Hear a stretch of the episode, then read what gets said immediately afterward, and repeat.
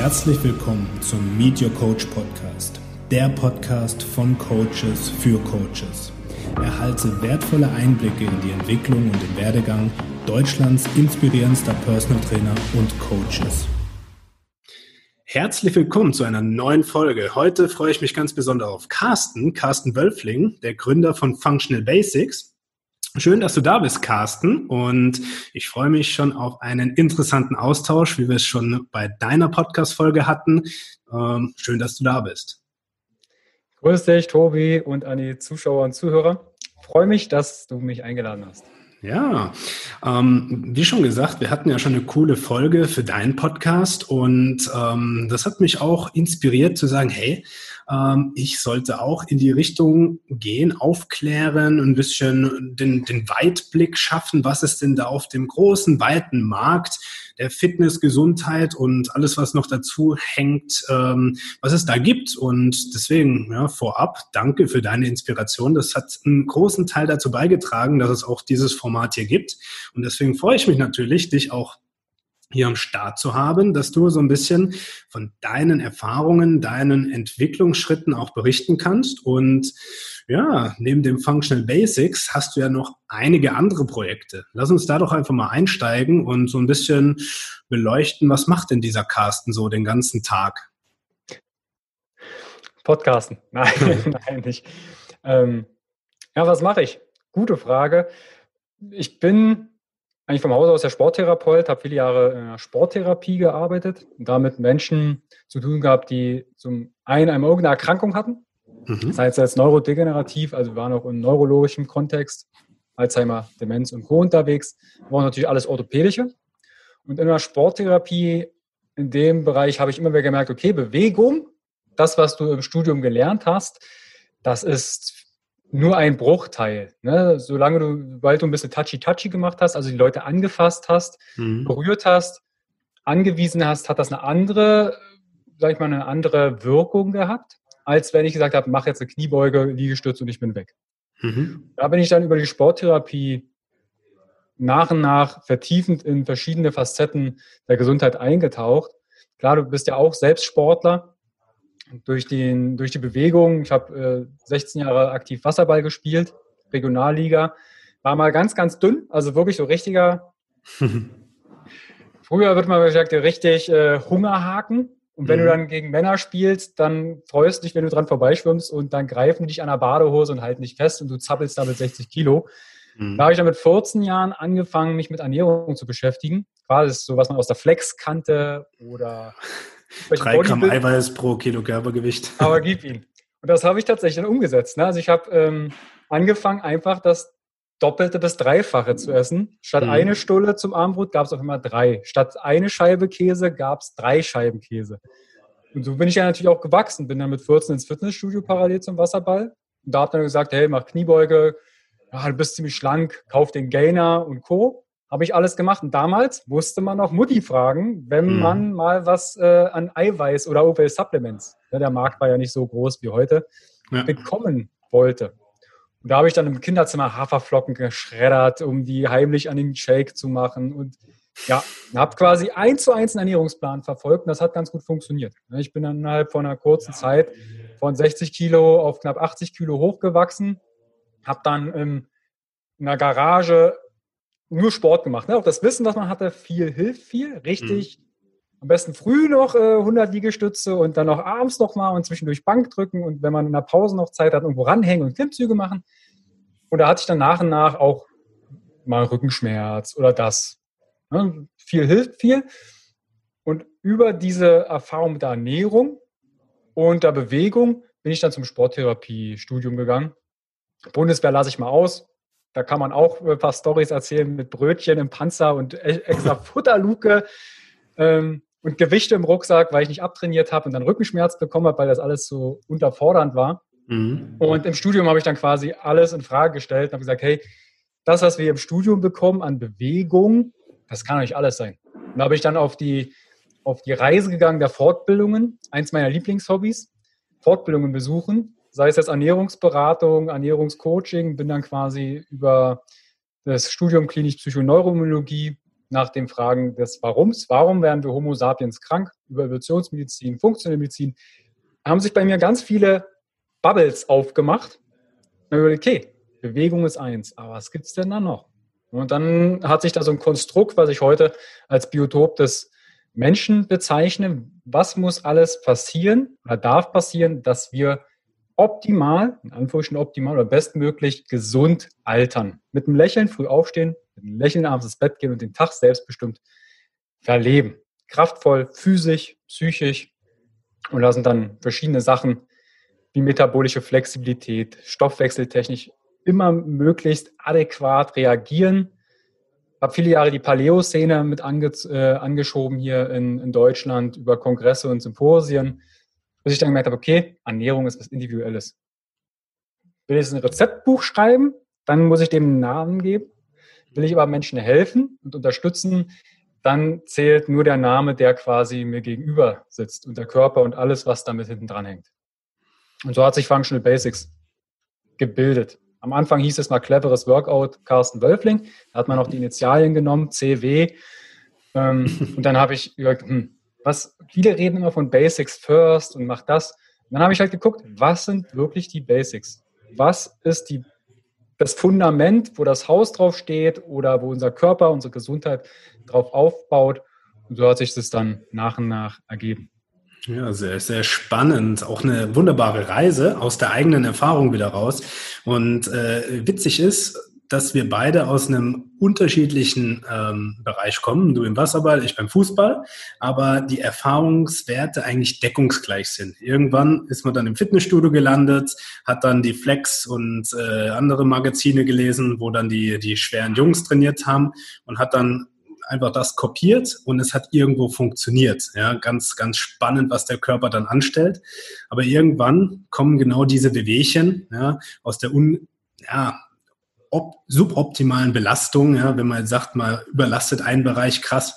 Ähm, und das ging mir genauso, bis ich dann das in Frage gestellt habe und gesagt habe, hey, das, was da alles publiziert wird, hm, ich muss mir und sollte mir ein eigenes Bild äh, erstellen. Und ja, deswegen finde ich es auch cool, dass du mit den Functional Basics da wirklich eine große Bandbreite auch zur Verfügung stellst. Aber ähm, ja, viele wissen jetzt, ja gut, functional, was ist das? Funktionell, also irgendwo alltagsnah, Basics, die Grundlagen. Aber was sind denn das für Grundlagen?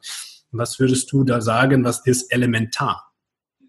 Lass mich ganz kurz einen äh, Schritt zurückgehen. Ja. Das ist für die weitere Erklärung vielleicht noch ganz relevant. Wir haben zwar einmal die Bewegung. Mhm. Ich habe mich im Studium gemästet mit 6.000, 8.000 Kilokalorien, Kilo Nudeln gegessen, Kilo Fleisch, Supplements obendrauf, Gemüse war scheiße, hat unnötig Magen verstopft ja, wir muss Energie rein. Und ich hatte 2011, 2012 dann wie so eine Art Burnout, weil aufgrund der Fortbildung, Studium und du kennst das, parallel als Trainerarbeit, Kurse geben und, und, und. Ja.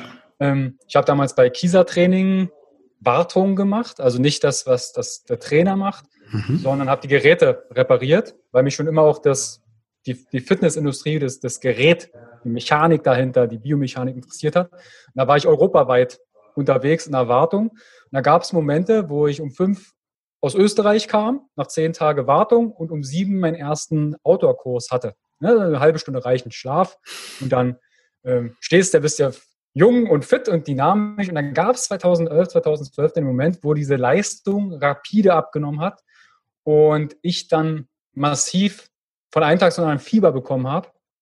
Ich habe mich dann irgendwie noch zum Arzt geschleppt und die haben dann festgestellt, dass meine Nierenwerte extrem schlecht waren. Also der Kreatinwert ist durch die Decke geschossen.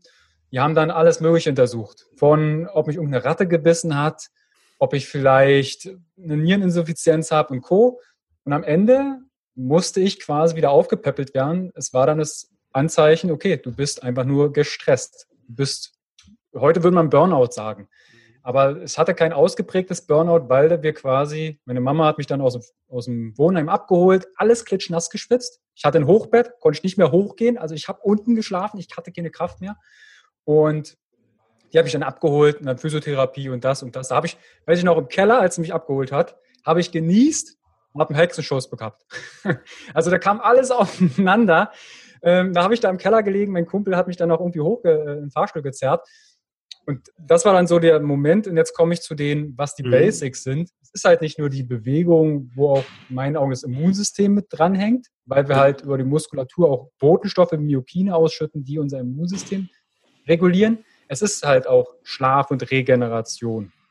Schlaf, das, was wir nachts oder Powernap machen, wo die Qualität eine Rolle spielt, was benötigt ist, dass ich richtig tief schlafe. Oder aktive und passive Regeneration. Welche Maßnahmen gibt es? Wir sind ja heute in der Zeit, wo überall Informationen in uns reinprasseln. Und unser Gehirn schafft das in einer gewissen Zeit, das zu analysieren, auszusortieren, was ist wichtig, unwichtig. Und nachts kommt dann halt auch groß die Verarbeitungsphase und dann schlafen wir gegebenenfalls nicht adäquat ein. Gedankenkarussell geht los. Wir wachen nachts auf, knirschen uns das Gebiss runter. Der Zahnarzt sagt dann, ja, so ein hartes Gestein oder hartes Material wie Zähne, das schaffen sie runter zu knabbeln. Und dann früh wachen wir auf und denken, was für ein Tag. Ja, das wird ein richtig schöner Tag, immer Montag. Also Schlaf und Regeneration ist neben Bewegung und Immunsystem ein wahnsinnig wichtiges Basic.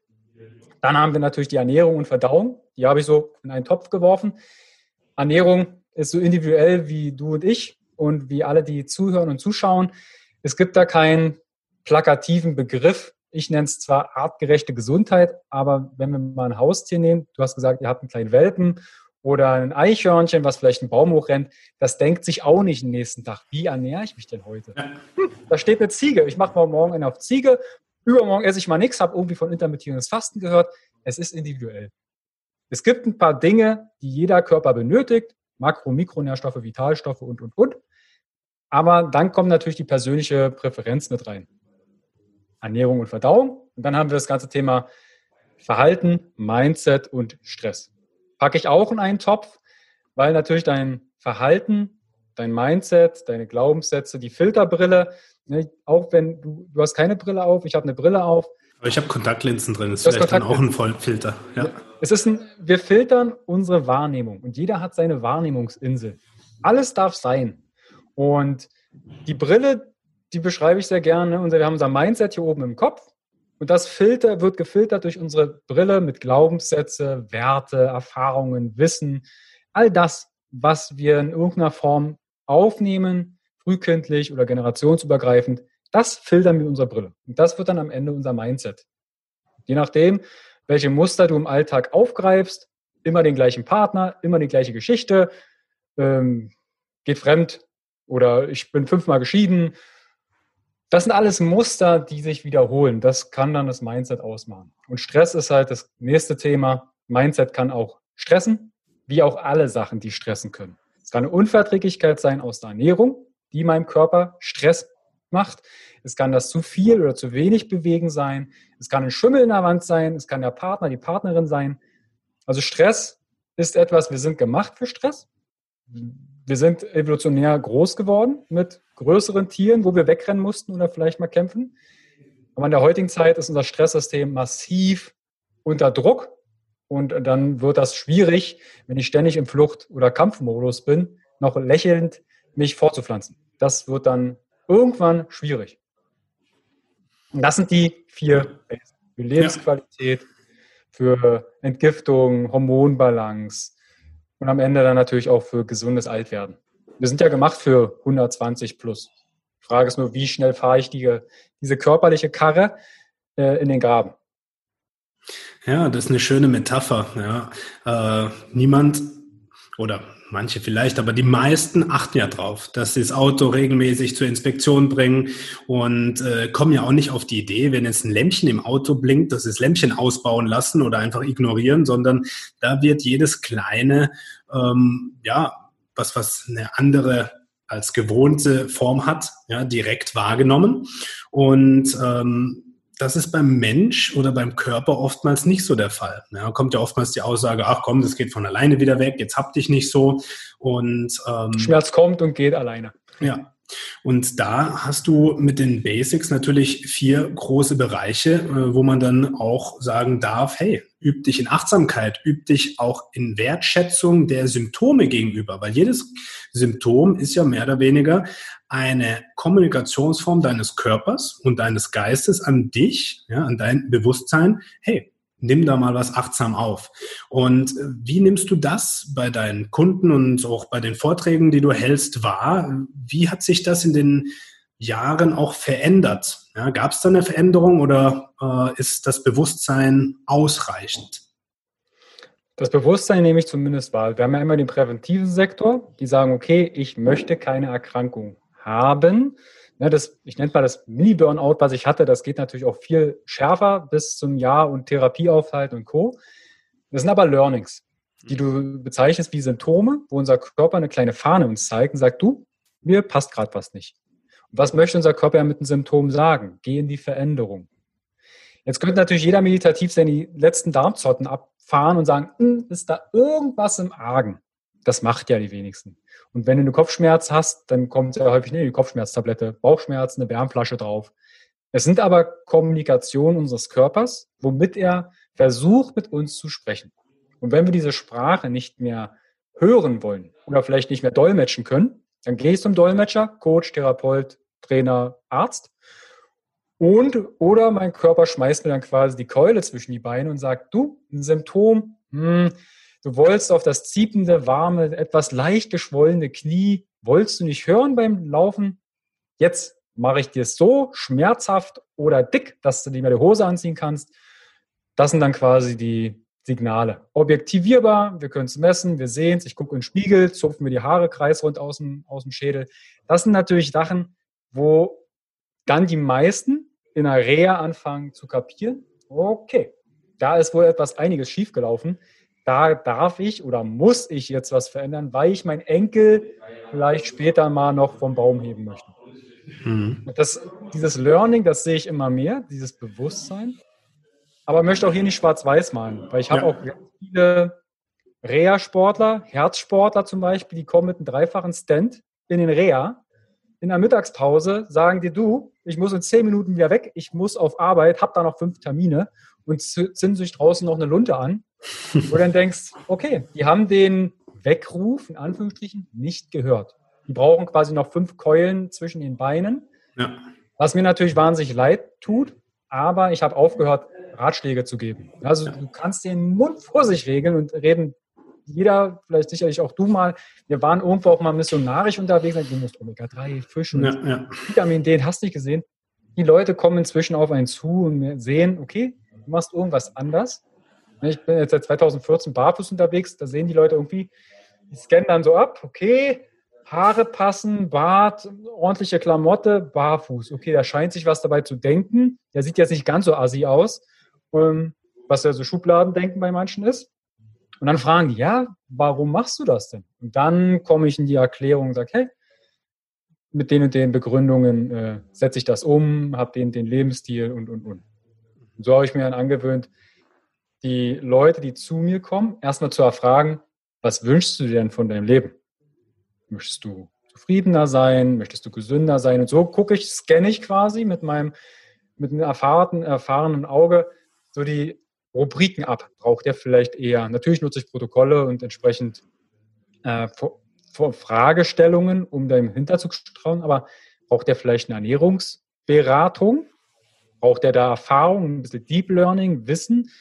Braucht er vielleicht eine Mindset-Change oder eine Verhaltensveränderung langfristig? Braucht er bloß ein bisschen Bewegung, mal einen Arschtritt, Motivation? Und so kann ich dann schon mal ein bisschen abscannen und gucken, was brauche ich noch? Brauche ich vielleicht noch muss ich mich mit einem Arzt oder einem Therapeut rückschließen. Also schulmedizinisch muss ich natürlich immer auf Safe sein und sagen, wenn der jetzt ein Pups quer hängt, kann es auch eine Darmthematik sein. Ja, ich kann darauf mit meiner Röntgenbrille schauen und zwei Protokolle und Fragebögen, ja, du hast ein Leaky Gut. Aber es könnte auch äh, Darmkrebs sein. Das so, muss ich halt dann entsprechend. 800 andere Sachen sein und das kann alles sein. Wenn wir in fünf Jahren über das Darm reden, dann haben wir wieder eine neue Welt. Ja, und das äh, sind, sind so, so wichtige Learnings auch für uns in der Trainerschiene, dass man einfach nicht, wie du es vorhin schön gesagt hast, schwarz-weiß denkt, schwarz-weiß sieht und vor allem nicht in die Identitätsebene geht und sagt, du hast, sondern hey, wir sammeln jetzt einfach mal ein Sammelsurium an, an Symptomen ja, und versuchen aus der Erfahrung her einfach mal so ein bisschen einzuschätzen, aber dann immer lösungsorientiert in, ins Tun kommen. Und genau. wenn du jetzt mal auf ja, mit einer Vogelperspektive auf die großen Functional Basics runterschaust. Wo siehst du, ja, an welchen Inhalten würde jeder oder ein Großteil der Leute profitieren, wenn sie das schon mal umsetzen? Schlaf und Regeneration. Das mhm. als ähm, einen wichtigen Baustein zu erachten und das Ganze nicht zu verkürzen durch Netflix, Skype und hast nicht gesehen. Mhm. Bewegung, gar nicht mal den Hintergedanken, okay, ich muss jetzt definiert, äh, definiert muskulös, reproduktionsbereit am Strand äh, stehen, sondern das, die, die, Muskulatur im Hintergrund auch der, des Immunsystems sehen. Jede mhm. Bewegung hat einen Einfluss auf unser Stresssystem. Unser Körper ist adaptiert auf Flucht, Kampf. Also geben wir ihm doch in Anführungsstrichen diesen Kampf-Flucht-Modus mal nach. Hatte ich einen gestressten Tag?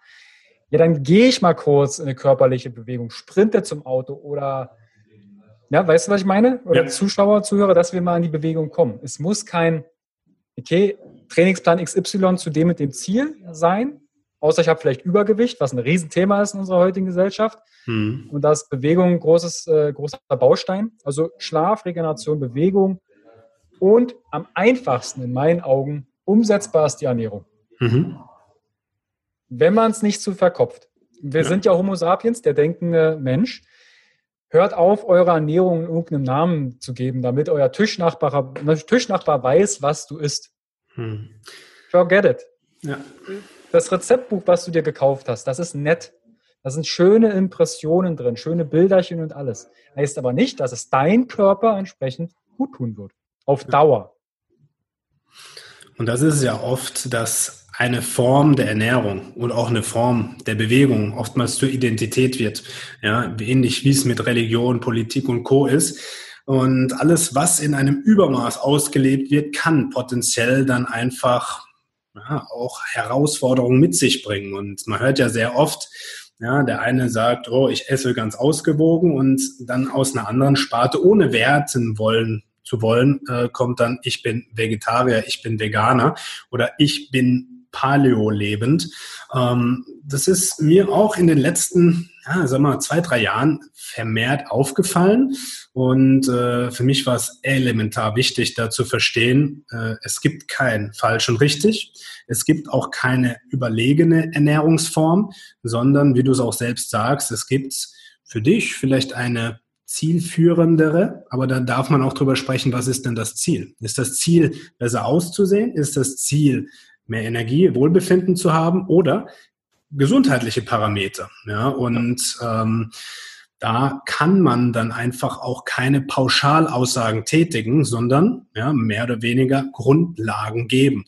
Und wenn du jetzt mal auf die Ernährung schaust, was man kann ja immer nur von sich selbst dann auch aus gutem Wissen und Gewissen äh, sprechen. Auf was achtest du denn selbst für dich bei deiner Ernährung? Größter Punkt Abwechslung. Mhm. Weil das Immunsystem sehr adaptionsfreudig ist.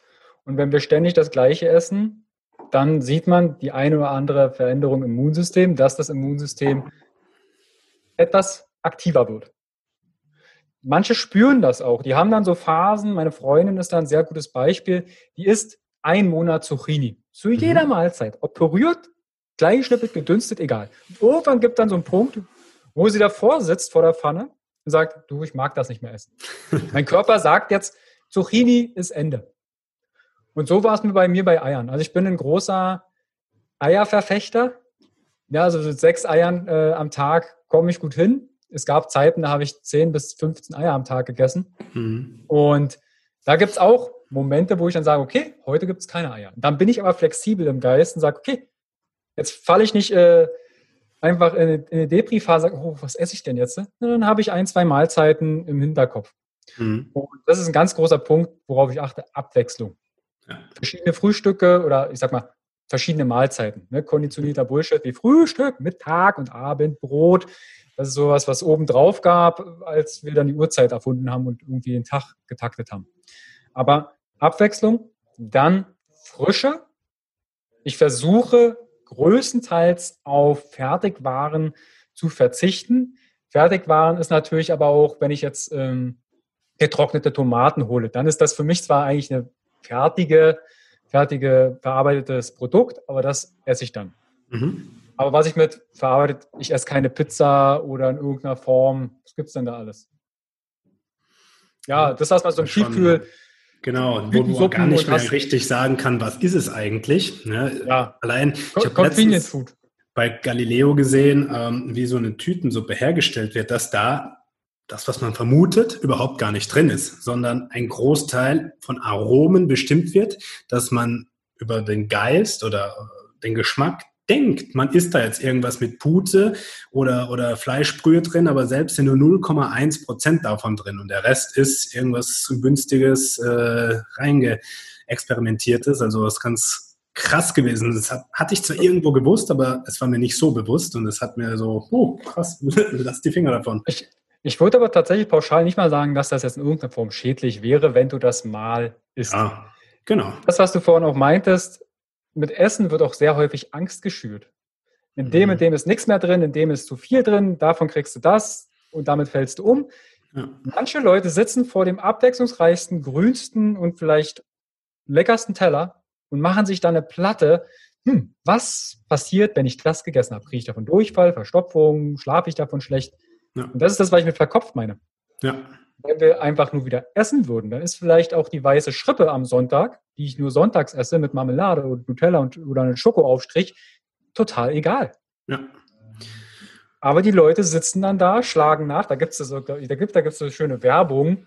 Ich habe keinen Fernseher, aber das ist mir mal zugespielt worden, wo Oma ist so, Kind ist so, Flexitarier, mhm. Paloe und äh, alles, wo alle Klischees zusammenkommen. Da musste ich so herzlich lachen, weil das geht in manchen Häusern so ab. Auf jeden Fall, ja. Und ich habe ein interessantes Buch gelesen, ähm, das heißt Intuitiv abnehmen. Ist ein mhm. Übersetzungsfehler, ähm, sollte eigentlich im Deutschen heißen Intuitiv essen, aber sie haben es dann aufs Abnehmen bezogen. Und da wurden äh, die verschiedenen Kategorien der Esstypen definiert. Ja, einmal der, der ganz strikte Esser, der sagt, okay, ich muss jedes Milligramm abwiegen und ah, guck mal, ich habe hier acht Gramm zu wenig Eiweiß. Dann gibt es den Kompensationsesser, ja, der isst, um Emotionen zu kompensieren, der sich ablenkt. Da gibt es verschiedene Mischtypen. Das war ganz spannend, weil bei jedem hat man irgendwo eine Situation da mal im Auge gehabt, wo man sagt, oh, kenne ich. Ja, und ähm, da war es dann auch einmal der Identitätsesser, der einfach sagt, ich esse das nicht, weil das spricht gegen meine Einstellung. Ähm, und dann ist es vollkommen okay, dann irgendwie was komplett verarbeitet zu essen. Hauptsache, es passt dann da rein. Und das ist krass, wie stark dann diese Identität dann auch dazu führt, dass man oftmals gar nicht in Frage stellt, was kommt denn da jetzt rein? Und eine zweite Sache, was ich da auch sehr spannend, auch aus eigener Erfahrung kenne, ist, in welcher Emotion isst du und in welche Umgebung isst du. Ja, ich hatte mal einen Abend, da ging es mir selbst nicht gut und ich habe dann so das Typische gemacht, habe mich vom Fernseher berieseln lassen. Es war vor drei, drei Jahren, glaube ich. Und das ist mir bis heute im Kopf geblieben, weil es so prägend war. Und äh, an dem Tag äh, komplett gestresst und nach 10, 12 Stunden Arbeit äh, heimgegangen, von Fernseher gehockt, ein Ben Jerry's gegessen und während des Essens schon eingeschlafen und mit kaltem Schweiß aufgewacht. Also mir ging es wirklich elend. Da habe ich gemeint, ah ja, zu der Zeit noch versucht zu analysieren, oh, das war jetzt bestimmt zu viel Zucker, dadurch Insulin und Co. Bullshit. Am nächsten Tag war ich mit dem Kumpel äh, Kaffee trinken und er hat gemeint, komm, wir holen uns ein Stück äh, Schokoladenkuchen. Und ich zu ihm so, ey, nee, geht nicht, weil hab gestern Eis gegessen. Ich glaube, ich bin Kohlenhydratintolerant wegen dem Zucker und Co. Ja, so kennst du ja Insulinresistenz und ja. Zeug. Und er hat gemeint, komm, hey, wir haben so ein geiles Gespräch, es, die Sonne scheint, komm, guter Kaffee braucht auch ein Stück Schokoladenkuchen. Da ich mir, ja gut, komm. Ich esse diesen Kuchen, wir haben uns gut unterhalten, ich habe dem gar keine Aufmerksamkeit geschenkt und mir ging's grandios. Ich habe keine Blutzuckerschwankungen gespürt, dass ich danach müde war oder sonst was. Und dann habe ich ihn danach angeguckt und gemeint, ey, mir geht's einfach umwerfend. Ja, und ich weiß nicht, woran das liegt. Naja, im Nachhinein weiß ich, okay, allein die, die Emotion, in der du etwas konsumierst und auch der Zustand vom Stresslevel, vom Befinden ja. und auch vom Kopf, ja, mit der Umgebung, mit den Menschen, mit denen du auch isst, das spielt so eine Rolle, dass man nicht einfach kategorisieren darf und sagt guter oder schlechter Nährstoff, weil es gibt ja kein gutes und schlechtes Essen. Ja, was ist schon gut und richtig? Ist ja nur eine Wahrnehmungssache von uns. Und ähm, das, das hat mir sehr, sehr geholfen, da loszulassen an Stringenzen Maßnahmen und Richtlinien hinzu. Naja, wenn es der den Kuchen isst und ihm da gut geht und der andere isst Brokkoli und dem geht's schlecht, heißt es ja im Umkehrschluss, isst mehr Kuchen. Ja, und äh, das war schon sehr, sehr hilfreich ähm, in dem Bereich. Hast du auch so Erfahrungen schon mal gemacht für dich? Ja, ja. Also das, als ich damit 14 angefangen habe, meinen ersten Ernährungsplan umzusetzen, das war natürlich viel Widerstand ähm, mit meiner Ma damals, mhm. weil sie natürlich, sie hat dann auch gesagt, du Junge, als damals mein äh, Vater ausgezogen ist, meine Schwester ausgezogen ist, da haben wir zu zweit mehr, habe ich mehr gegessen an Geld, als wir zu viert waren. Mhm. Und sie hat dann immer gesagt, oh, du isst mir noch die Haare vom Kopf. Ne, so Thema Glaubenssätze und Co. sind da schon äh, mit ge geflossen. Aber was habe ich dann im Studium gemacht? Ich habe dann alles getrackt, bis aufs Gramm. Also ich habe Mikronährstoffe, Vitamin C. Es gab dann so Tage, da hatte ich dann, weiß ich, genau die Punktlandung für Vitamin B12 und dachte, wie geil ist denn der Tag gewesen? Alles so kombiniert, dass das alles hinhaut. Und dann ja. gab es Tage, da wurdest du ins Restaurant eingeladen und dann ging hinten die Maschinerie los. Hm. hm. Man hat natürlich dann irgendwann deinen Blick, ne? Quark hat 60 Gramm Eiweiß auf 500 äh, Bottle und hm. Fleisch ungefähr 23 Gramm pro 100 Gramm. Das hat man irgendwann intus. Dann scannst du ja deine Umgebung ab und denkst, okay, das und das und innerhalb machst du deine, deine trackst du. Das habe ich dann, nach und nach ist das dann weggegangen, aber das ist natürlich in, in mir drin. Ja. Das kann man schon sagen, mit intuitiv hat das nichts mehr zu tun gehabt. Also es war, da war jede Mahlzeit, Punkt um zwölf, habe ich mir einen Wecker gestellt oder Wasser getrunken, um nachts aufzustehen, um noch einen Eiweißshake zu trinken, um noch 32 Gramm Eiweiß zu konsumieren, mhm. weil das ja alles auf 24 Stunden gezählt wird. Ne? Ist ja nicht so, dass es fünf Minuten nach zwölf sein darf. ähm, und so bin ich dann auch dem nachgegangen, habe aber im Nachhinein, die Erfahrung sehe ich auch als kostbar und das sehe ich auch bei Menschen, die in irgendeiner Form mal getrackt haben, die haben ein anderes Bewusstsein, zumindest ja. Essen dieses Bewusstsein, was sagt mein Körper, wenn ich Hunger habe, was sagt mein Körper, wenn ich Durst habe, brauche ich gerade was, beziehe ich das Umfeld mit rein, ist mein Nachbar gerade ein Schokokuchen und ich habe gerade Appetit, bin neidisch, habe ich Futterneid oder ist mir langweilig, möchte ich was kompensieren. Bevor ihr euch das dann zerdenkt, esst ein Stück Kuchen und ähm, genießt ihn in Freude. Weil das ist auch etwas, die Leute essen etwas und im Nachhinein bringen sie es wieder raus, gedanklich, machen sich einen Tag dann schlecht oder müssen es wirklich aufgrund von bulimischen Erscheinungen rausbringen. Essen ist per se ja nicht gefährlich. Und das nehme ich jetzt so aus unserem kurzen Disput zur Ernährung raus, ja. dass wir sehr häufig den Kontakt zum Essen verlieren. Zubereitung, wo hole ich es her? Muss ich es vielleicht irgendwo anbauen? Habe ich vielleicht irgendwo eine Tomatenpflanze auf dem Balkon, wo ich sehe, ah, die Tomate braucht Wasser und das, dann ist das eine ganz andere Achtsamkeit mit dem Essen, als wenn ich mir halt irgendwie Convenience Food raus reinpfeife, in fünf Minuten in der Mikrowelle zusammengerührt. Da ist die Mikrowelle das geringste Problem an dem Essen. Ja. Da, ja, da müsstest du dir vielleicht noch fünf Eier reinschmeißen und einen Brokkoli und das, dass das eine vollwertige, ähm, sinnvolle Mahlzeit wird für deinen Körper. Weil biochemisch, ob jetzt Zucker oder eine Süßkartoffel, Kohlenhydrat ist Kohlenhydrat, du könntest da Stoffwechseln, wenn du dazu noch in der Lage bist. Absolut, ja. Ich habe heute Morgen im Internet einen ganz interessanten Beitrag gelesen. Da wurde, ich glaube, 18. Jahrhundert, als Zucker da wirklich noch ganz wertvoll war. Ich glaube, in einem Forum war das, äh, bin mir nicht sicher. Das war ähm, von Wolfgang. Wolf, also ich glaube, Wolfgang Unzelt hat ihn auch äh, gepostet mit ja. dem Genau, dass 36.000 Prozent mehr Zucker konsumiert wird im Vergleich zum ja. 18. Jahrhundert. Das fand ich so krass, ähm, weil es wurde dann auch, glaube ich, drunter kommentiert, ja gut, Zucker ist ja für den Körper auch nicht schlecht, weil ist ein Stück Brot, ist es ja auch im Endergebnis Zucker. Aber mhm. der Überkonsum und auch das maßlose oder unbewusste Konsumieren ist, glaube ich, in, in allen Fällen äh, eine große Herausforderung. Und wenn jetzt jemand zu dir kommt und du merkst, oh, Ernährung ist ein, ein großes Thema und du hast eine Ist-Stand-Analyse gemacht, äh, was, was sind denn von, von dir dann äh, relevante Schritte zu sagen, okay, aus dem Ist-Stand in einen Soll-Stand? Was machst du?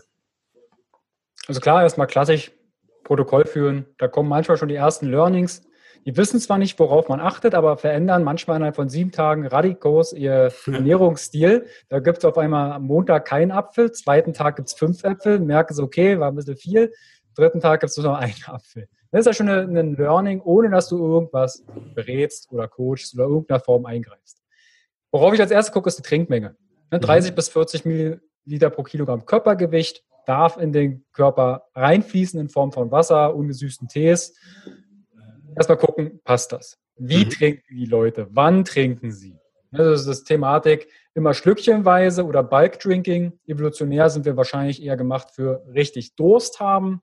Mhm. Stresshormone fahren runter aufgrund von Oxytocin. Wir werden friedlich und dann trinken wir, bis nichts mehr geht. Da gucke ich erstmal, geht überhaupt genügend Flüssigkeit rein. Dann zweiter Punkt, Eiweißmenge.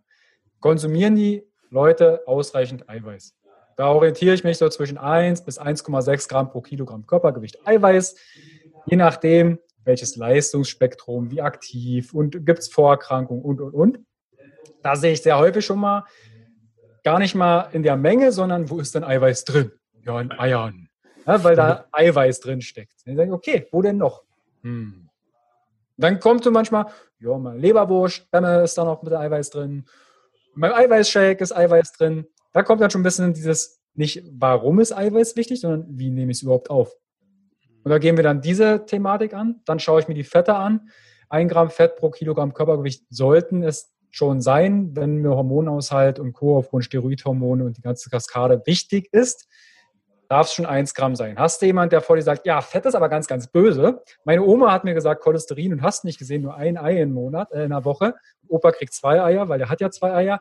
Dann fängst du erstmal da an aufzuklären, okay, was gibt es denn für Fette?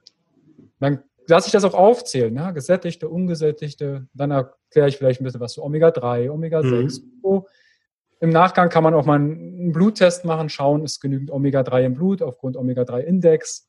Und da an den beiden Sachen. Und wenn dann da schon mal eine Veränderung stattgefunden hat, dann gehen wir weiter an, okay, gucken uns mal Kohlenhydratquellen an. Was gibt es denn so? Wir gucken uns mal den Energieumsatz an. Mal, wenn die Leute sagen, ja, ich möchte aber wissen, wie so ein Fitness-Tracker oder wie ich mal das Ganze protokolliere und ausrechne, erkläre ich Ihnen das. Dann ja. mache ich Ihnen quasi aus Ihnen einen Ernährungsberater und sage, pass auf, ich bringe jetzt bei, wie der Energiehaushalt sich zusammensetzt was Leistung ist, was ein Leistungsumsatz ist, wie sich der zusammensetzt aus dem PAL-Index und, und, und. Sodass die lernen, selbst ihre Ernährung zu generieren und zu verstehen. Und natürlich kann es sein, und das kommt gar nicht selten vor, stehe ich mit ihnen in der Küche, wir schnippeln, wir kochen, fermentieren und hast nicht gesehen und währenddessen erkläre ich ihnen das. Weil Theorie ist nur so gut, wie die Praxis auch umsetzbar ist. Und wenn dann zwei Kinder daneben stehen und die sagen, Mama, was ist denn da oder Papa, dann sage ich, hey, pass auf, lass uns doch einfach gemeinsam kochen.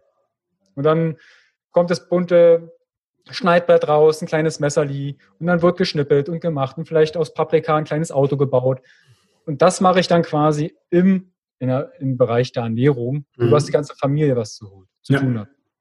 Ja, sehr schön. Und da kam ein Punkt, oder ist ein Punkt für mich auch sehr wichtig, den ich gerne nochmal rausgreife, ist die Erkenntnis.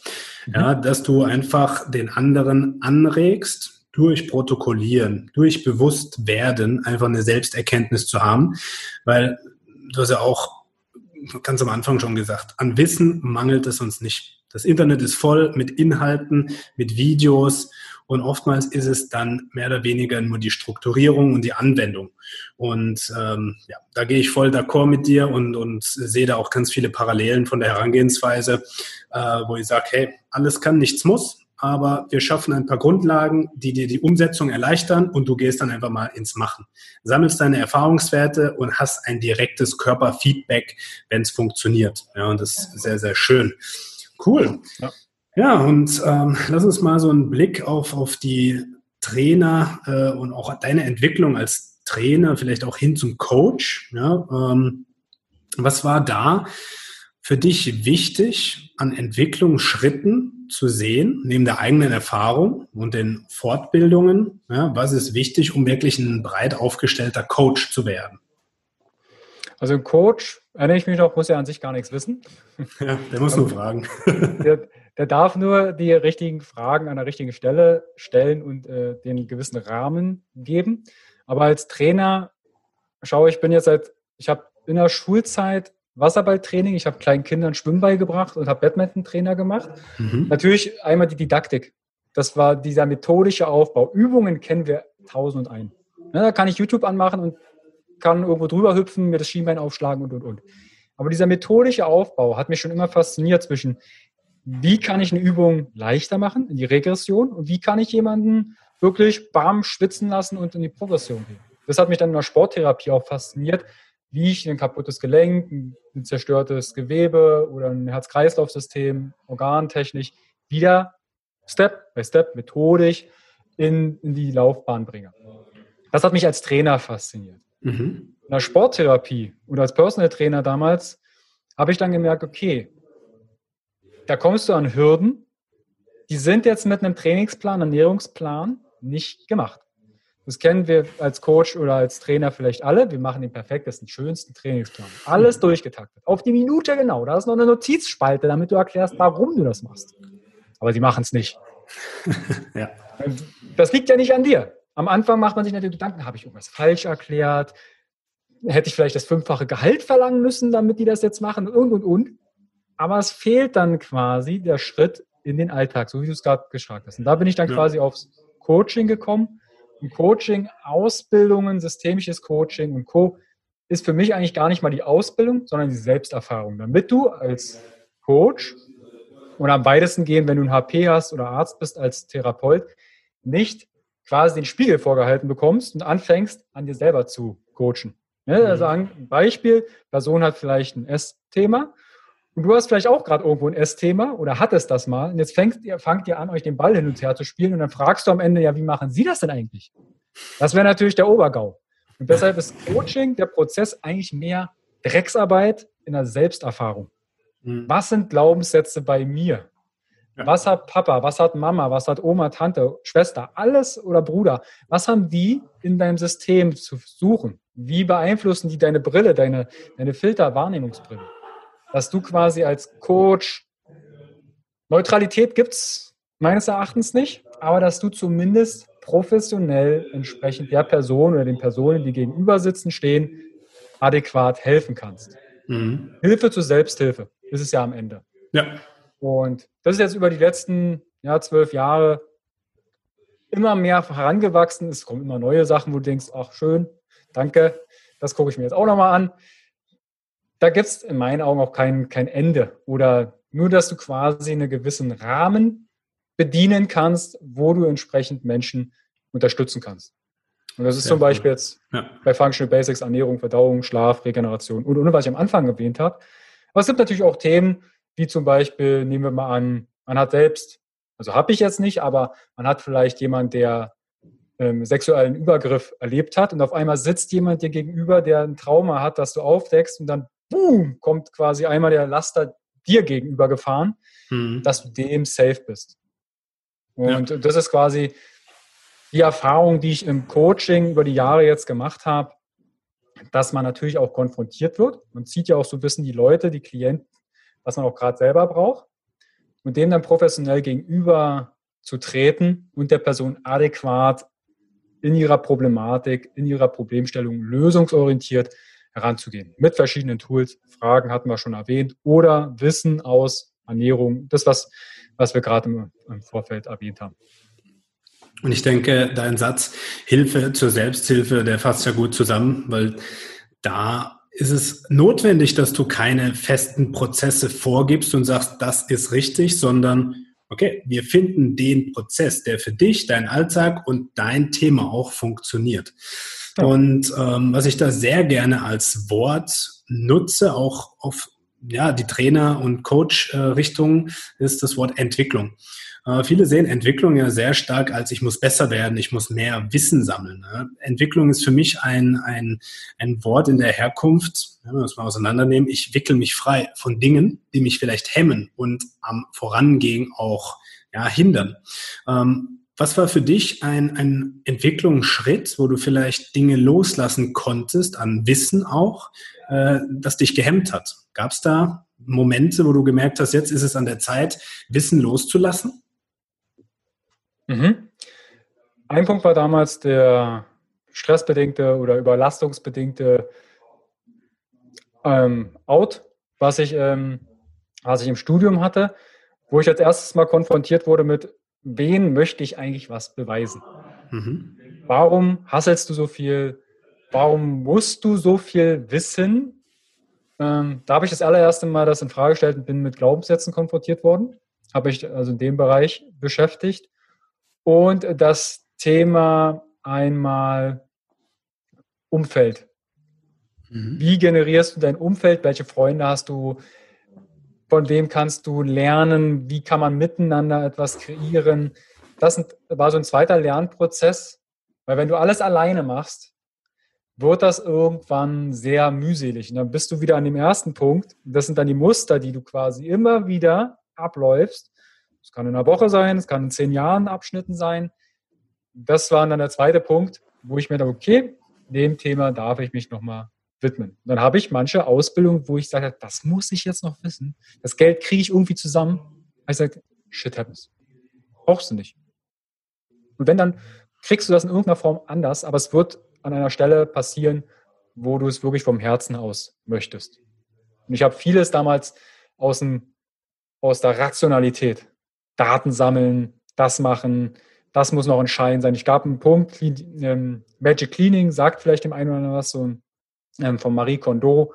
Mhm. Ich habe alle Zertifikate geschreddert. Hab, das Einzige, was ich noch habe, ist äh, meine Bachelor-Urkunde, weil ich sie in irgendeiner Form mal brauche. Ich habe alles weggeworfen. Und wenn ich mich jetzt bewerben müsste, dann habe ich zwar einen digitalen Ordner und sage, okay, guckst dir an, wenn du es brauchst. Aber das war auch etwas, wo ich sehr hart Abstand nehmen musste. Zertifikate, Qualifikationen, das nimmst du alles nicht mit, wenn es danach geht. Ja, äh, das war ein ganz, ganz wesentlicher Punkt, ähm, als ich das 2015, 2015 auf 2016 angefangen habe, auch die Odyssee der Zertifikatsammlungen auch zu beginnen. bei mir war es 2012 Master Personal Trainer mit, glaube ich, 15 Einheiten, 15 Seminaren beim Dr. Gottlob gemacht und da hatte ich dann Blut geleckt. Okay, dann ging es zu Perform Better, dann gab es da äh, ein paar Inputs und dann auf einmal, okay, mehr. Wolfgang Unsel, Daniel Knebel und so weiter alles durchgemacht und auf einmal gemerkt, oh, oh, oh, da gibt's doch bestimmt noch mehr. Und auf einmal ging's los. Und dann wusstest du gar nicht mehr, wo ist hinten und wo ist vorne. Und irgendwann war ich an dem Punkt, ähnlich wie du, ja, wo ich gemerkt habe, das wird mir alles zu viel. Und die, die Sicherheit, die du dir erhoffst, durch dieses Fachwissen zu kriegen, ja, das ist äh, ein ganz schmaler Grad, weil je mehr du weißt, desto mehr weißt du, dass du nichts weißt und dann brauchst du noch das, dann brauchst du noch das. Ja, und dann habe ich mich für einen Heilpraktiker angemeldet, dann musste ich das noch machen, ja, um einfach zu gucken, oh, wenn ich jetzt erstmal alle Spezifikationen habe, dann kann ich A, jedem helfen und B, dann kann mir niemand an die Karre pinkeln. Die Sache ist, diese Sicherheit wirst du niemals erlangen, sondern die Sicherheit darf aus dir selbst kommen. Und äh, gleiches Spiel war, wir haben zwar mal angefangen, die Zertifikate aufzuhängen, äh, einfach um zu zeigen, oh cool, ja, da kann ich auch nach außen zeigen, äh, was für ein großer Hecht man ist. Aber irgendwann wurde mir klar, das machst du alles nur für dein Ego. Und Ego hin und her ist nichts Schlechtes, sondern überlebensnotwendig. Aber das Ego kann dich sehr stark hemmen. Und dann habe ich es ähnlich gemacht wie du. Alle Zertifikate, die ich nicht gebraucht habe, sind in meiner alten Wohnung geblieben, in einem großen Ordner. Und den habe ich eingelagert bei meiner Familie, wo ich gesagt habe, hier, irgendwann brauche ich es vielleicht mal, aber ansonsten weg damit, weg aus meinem Blick. Ja. Und deswegen kann ich mich schon sehr gut auch mit deinem mit deiner Erzählung gerade identifizieren. Äh, und ich denke, das geht auch vielen Trainern so, die jetzt sagen, ah, erst wenn ich 20 Zertifikate an der Wand habe, dann bin ich ein Trainer oder Coach, der auch wirklich was machen kann.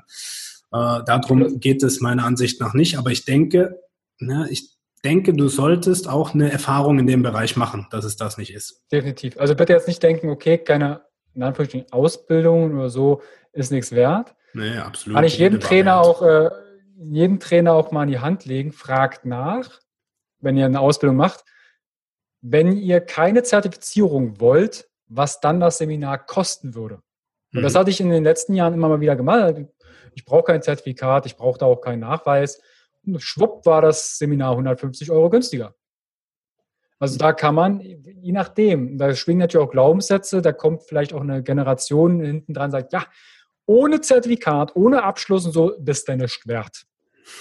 Und da kommen natürlich dann auch Gedanken, da gibt's, äh, kann ich jedem das Buch ähm, von Gerd äh, Kaluza empfehlen. Der hat viele Bücher über Stress geschrieben, ähm, stressverstärkende Gedanken. Gibt es schöne Fragebögen, mache ich auch in, in, in Coachings und Seminaren, wo ich dann schaue, was sind eure stressverstärkenden Gedanken? Wie zum Beispiel, ich muss immer beliebt sein. Mhm. Ja, wenn dieser Gedanke immer mitschwingt, dann bist du vielleicht jemand, der sagt immer, ja, ohne Überstunde kein Problem, mache ich doch gerne. Am Wochenende arbeiten? Naja, eigentlich habe ich äh, Geburtstag meiner Tochter. Nö, mache ich schon. Oder Perfektionismus. Ich muss alles alleine machen. Nur dann wird es richtig, richtig gut. Auf andere verlassen? Nö. Die können ja alle nicht. Das sind natürlich dann Sachen, die vielleicht dich auch antreiben und sagen, ja, ich muss noch das Zertifikat machen, ich muss noch das, da kann mir keiner an die Karre pissen. Es gibt immer einer, der pissen kann. Also von daher schon eine. Wenn, wenn das was finden will, findet er es genau, ja. Genau. Also von daher, shit happens. Ja, absolut. Aber äh, auch ein wichtiger Punkt, den du gesagt hast, äh, wenn ihr jetzt draußen zuhört und äh, den Anschein habt, auch ja, jetzt brauche ich keine Zertifikate mehr, keine das Basis. Ich nicht damit. Genau, das wollte ich genauso wenig sagen, sondern ich wollte nochmal bestärken, dass du auch darauf hingewiesen hast, hey Leute, sammelt eure Erfahrung, sammelt euer fachliches Wissen, weil ihr habt eine sehr, sehr große Verantwortung, denn ihr arbeitet mit und am Menschen. Und ähm, wenn wir mal aus deiner hm, Erfahrung sprechen, äh, was, was sind denn fachlich wichtige Themen, wo man so im ganzheitlichen Gesundheitskomplex vielleicht mal drauf gucken sollte an Fortbildung oder Ausbildung? Hm, ja, gibt es natürlich jetzt verschiedene äh, Perspektiven, je nachdem, aus welcher Richtung man kommt. Aber vorhin ja schon mal erwähnt, das Thema Stress ist sehr mhm. relevant, unabhängig, was der Stressor ist. Da kann ich natürlich dann Expertise, Ernährung und Co. haben. Aber mal zu Bescheid zu wissen, wie eine HPA-Achse, also Hypothalamus, äh, Nebennieren, Hypothalamus, Hypophysen, Nebennierenachse funktioniert. Was passiert, wenn der Körper bedroht ist? Weil wie funktioniert Cortisol, immundepressiv? Ah, okay, was macht das mit dem Immunsystem? Welchen Einfluss hat das? Das kann ich jedem empfehlen, sich da mit der Endokrinologie, dem Hormonhaushalt aus Sicht des Stresses mal zu beschäftigen. Mhm. Ich würde was sagen, da reichen ein, zwei Bücher zum Thema Stress, wo auch die Physiologie dahinter erklärt wird. Ähm, kann ich jedem empfehlen, weil dann bekommt man einmal schon mal ein Gefühl dafür, okay, unabhängig, was die Person gestresst oder was die Person stresst, die Stressachse ist aktiv, die Kaskade geht dann los. Und das erkläre ich den Leuten auch. Dass ich den Leuten sage, okay, unabhängig, was dich anpiepst, wir finden raus, was dich anpiepst, aber wir gucken erstmal, was macht dein Körper? Wie reagiert denn dein Körper auf Stress? Wie lange schafft er das, um dieses Kartenhaus Gesundheit aufrechtzuerhalten? Ah, da sind schon ein paar Karten umgefallen. Ja, das merkst du gerade, deshalb wärst du ja nicht bei mir oder bei dir oder bei einem Coach, beim Trainer, Therapeuten, Arzt. Ja. Karten sind irgendwie schon eingerissen, umgefallen und hast nicht gesehen. Und das ist ein sehr großes Learning, was ich bei vielen Menschen erklären muss, weil ihnen nicht bewusst ist, wie Stress auf Dauer im Körper funktionieren wird oder funktioniert oder nicht mhm. mehr funktioniert. Und das ist etwas, was ich auch jedem ans Herz legen kann, sich damit zu beschäftigen. Stressachse, was hängt da dran? Ja, sehr cool. Ja, und dann gibt es natürlich, wenn wir auf, auf, auf den Bereich Grundlagen schauen, natürlich noch extrem viele Bereiche, wo man sagt, okay, eine Basis, ja, wenn man als, als äh, Berater im Bereich Gesundheit arbeiten möchte, ja, Ernährung muss man natürlich ein Fundament aufbauen. Gleiches gilt für die Bewegung. Ja, nicht jeder muss Spitzensportler dann trainieren können, aber zumindest verstehen, wie funktioniert Bewegung, welche Bewegungsmuster sind denn wirklich auch relevant. Wie funktionieren unsere Gelenksstrukturen? Ja, da sicherlich auch, gerade was die funktionelle Anatomie angeht, das macht absolut Sinn, weil daraus kann man auch Training und Co. ableiten. Äh, das ist, denke ich, auch eine ganz wichtige Basis. Ähm, und ja, natürlich der Bereich Kommunikation. Und der muss jetzt gar nicht auf dieses äh, ja, Glaubenssatz äh, im, im, ersten Punkt sein, aber man wird früher oder später wieder drauf stoßen, auf Glaubenssätze und Einstellung. Aber ähm, die Kommunikation ist dann auch wieder ein ganz großer Faktor, ja, was das Thema Verkaufen angeht. Weil wir verkaufen uns über Kommunikation, nicht nur verbal, sondern nonverbal, jederzeit, in jeder Situation. Und ähm, das ist, denke ich, auch ein wichtiger Faktor, den viele Coaches vielleicht weniger stark betrachten. Ähm, und ich denke, da eine gewisse Basis anzusammeln an praxisnahen Dingen, die du selbst für dich anwenden lernst, das macht auf jeden Fall großen Sinn. Und wenn man diese fachliche Basis hat, geht es in die Spezifizierung. Und dann kannst du wirklich von A bis Z alles abrufen, in den Bereich reingehen, wo du auch merkst, das ist für mich jetzt ein Schwerpunkt. Ja, sei es, der eine will mehr in die funktionelle Medizin, okay, da gibt es ja mehrere Wege. Der andere ist eher in der Bewegung und im Sport und im Leistungssport oder Breitensport aufgehoben. Auch da gibt es endlose Möglichkeiten. Ja, aber deswegen gefällt mir auch das Konzept der, der Functional Basics sehr, sehr gut. Ja, das gibt eine breite Basis und dann wirst du ja selbst merken, ein Bereich spricht mich vielleicht inhaltlich noch mehr an als Coach, als Trainer, als Berater, wie man sich auch nennen möchte und da dann immer die Augen und Ohren offen halten und vor allem mit Menschen in Kontakt treten, die in dem Bereich vielleicht schon eine gewisse Basis haben und dann austauschen. Ja, und das ist das Schöne dran, es gibt so ein großes Netzwerk auch in Deutschland, ja, wo man eigentlich nur die Ohren und Augen aufhalten sollte. Und ich denke, Kannst da gibt es ja auch einen Punkt, äh, vielleicht willst du drauf raus. Äh, ihr habt ja regelmäßig genau solche Treffen, äh, die du veranstaltest und auch eine Plattform bietest, um sich gegenseitig kennenzulernen. Ähm, ganz kurz bezüglich Marketing. Ja. Ich bin ein großer Freund von authentisches Marketing. Also wenn ich jetzt in Firmen über gesunde Füße spreche ja. und ich komme damit übelst in Botten an, dann ist das unauthentisch. Ja. Wenn ich von kalte Thermogenese, kaltes Duschen spreche und mich fröstelt es im Vortrag oder vor den Leuten zusammen, ist das unauthentisch, in meinen Augen. Ja. Deshalb nehmt das raus, was ihr selber im Alltag umsetzt. Nur wenn ich jeden Tag meine kleinen Tabatas hier mache, dann kann ich das erzählen oder ich mache es. Wenn ich natürlich dann übergewichtig darauf auftauche und sage, ja, ich mache jeden Tag Sport, dann sehen die Leute irgendwie, irgendwas haut da aber nicht ganz hin. Ihr kennt das wenn jemand Ernährungsberater ist und irgendwie ein anderes Bild ein anderes Bild zeigt, als man eigentlich im Hinterkopf hätte.